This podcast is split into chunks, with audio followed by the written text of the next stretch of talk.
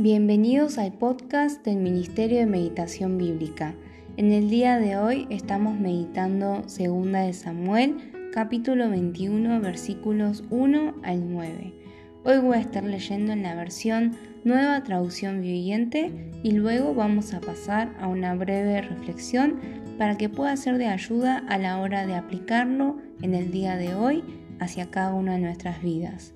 Que el Señor nos acompañe en su gracia y su Espíritu nos revele su voz.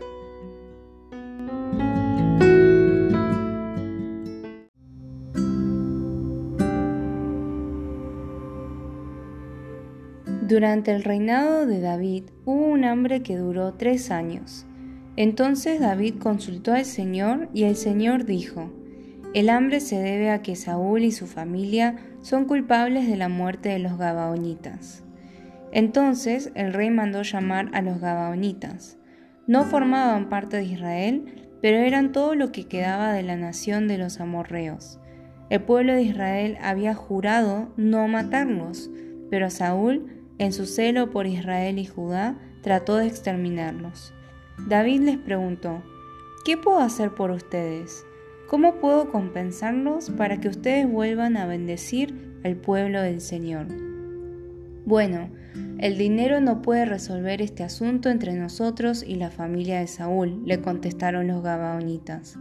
Tampoco podemos exigir la vida de cualquier persona de Israel. ¿Qué puedo hacer entonces? preguntó David. Solo díganme y lo haré por ustedes. Ellos respondieron, fue Saúl quien planeó destruirnos para impedir que tengamos un lugar en el territorio de Israel. Así que entréguennos siete hijos de Saúl y los ejecutaremos delante del Señor en Gabaón, en el monte del Señor. Muy bien, dijo el rey, lo haré. Debido al juramento que David y Jonatán habían hecho delante del Señor, el rey le perdonó la vida a Mefiboset, el hijo de Jonatán, nieto de Saúl. Sin embargo, les entregó a los dos hijos de Saúl, Armoni y Mefiboset, cuya madre fue Rispa, la hija de Aja. También les entregó a los cinco hijos de la hija de Saúl, Merab, la esposa de Adriel, hijo de Barzilai de Meola. Los hombres de Gabaón los ejecutaron en el monte delante del Señor. Los siete murieron juntos al comienzo de la cosecha de la cebada.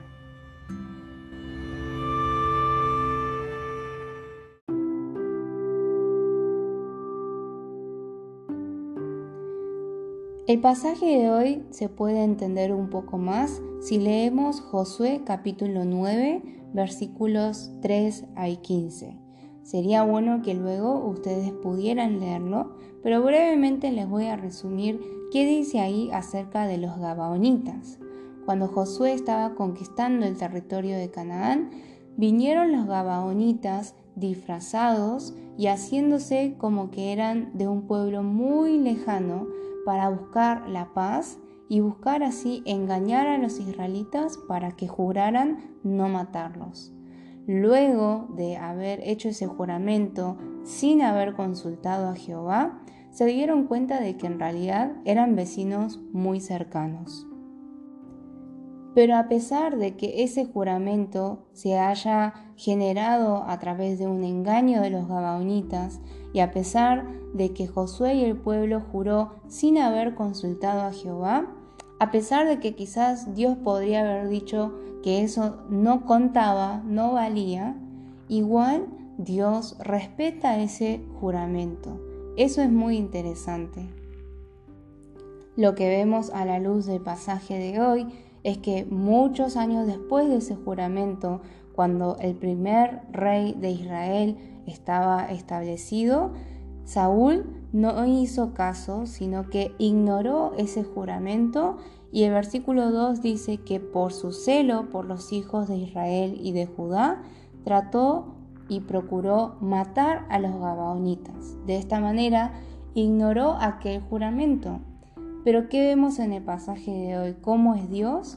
Dios no ignoró ese juramento en Josué capítulo 9, sin importar cómo se haya generado o sin importar si haya sido un error de Josué y del pueblo de Israel al no consultar a Jehová y dejarse llevar por lo que veían frente a sus ojos, Dios igual cumple con ese juramento que los seres humanos habían hecho delante de él.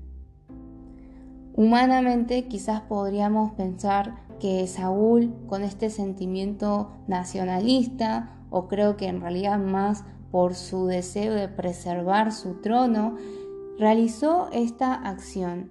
Y quizás si nos ponemos a pensar desde un solo lado, podríamos pensar que Saúl no hizo algo tan grave porque él quería lo mejor para su pueblo.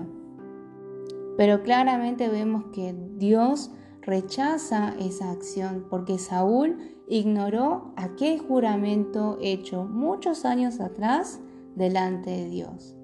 ¿Qué nos dice esto acerca de Dios? Algo muy importante que podemos ver en el pasaje de hoy es que Dios no es un Dios de meros individuos, sino que Dios es un Dios de un pueblo.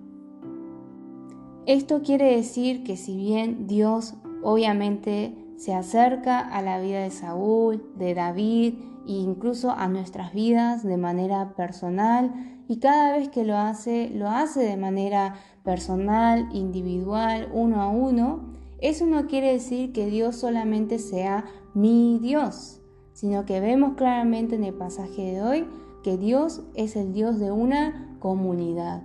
Es el Dios de una comunidad que tiene una historia, que tiene una trayectoria, que tiene otras experiencias vividas, otros juramentos hechos delante de Él que también tenemos que tener en cuenta.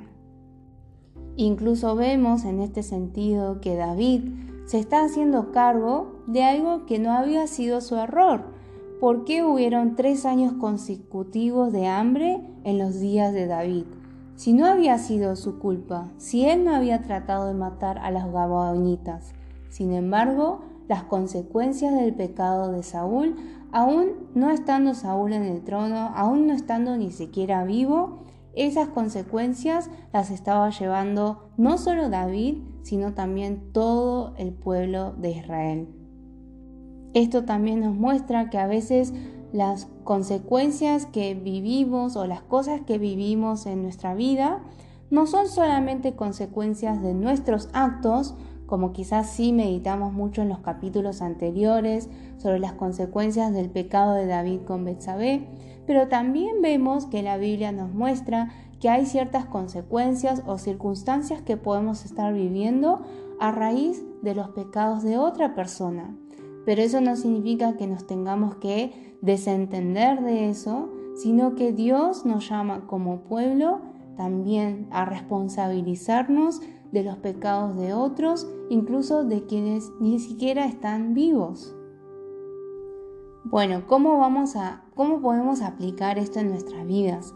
Esto tampoco quiere decir que vamos a ir andar revisando testamentos y preguntándole a todas las personas a nuestro alrededor si hay algún pecado que cometieron y que tengamos que resolver cada uno de las consecuencias de sus pecados. No, pero sí podemos aprender de esta actitud de David y sí podemos consultarle a Jehová como lo hizo David en base a la situación en la que estaba, por qué está sucediendo esto o aquello y podemos recibir de parte del Señor, no de nuestras ideas, no de nuestras estrategias, no de lo que a nosotros nos parece bien, sino recibir de parte del Señor la respuesta y entender qué es aquello que está en nuestras manos también resolver delante de Él.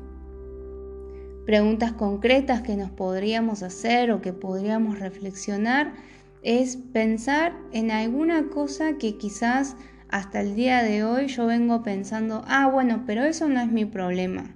Ah, no, pero eso no es mi culpa. Se tiene que hacer cargo tal persona, se tiene que hacer cargo tal otra persona.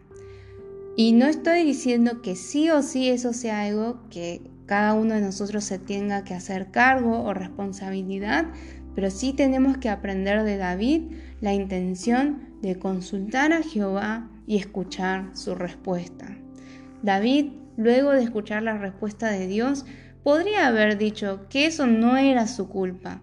Pero David no hizo así, sino que se hizo cargo hasta el final, también respetando los propios juramentos que él había hecho en vida. ¿Hay alguna deuda en la cual podamos ayudar a alguien? No solamente en lo material, sino en algún servicio, en algún favor, en alguna tarea, en la cual Dios me dice en el día de hoy, que pueda ayudar, que pueda dar una mano o que me dice que es la causa de algo que está sucediendo en el día de hoy. Pensando de esta manera, aprenderemos a no ser como Saúl, que ignoraba los juramentos hechos en su propio pueblo a lo largo de la historia. Entonces también tenemos que ver que la palabra nos enseña que no tenemos que tener una mirada cortoplacista, una mirada que solo se fija en el hoy, en lo que yo hago o en lo que yo hice, sino en lo que mi comunidad hace y lo que mi comunidad hizo. Espero que el Señor ensanche nuestro corazón, ensanche nuestra manera de pensar para que podamos ir adoptando estas ideas, estos conceptos cada vez de manera más natural mientras consultamos al Señor y recibimos la respuesta de su voz a través de la palabra.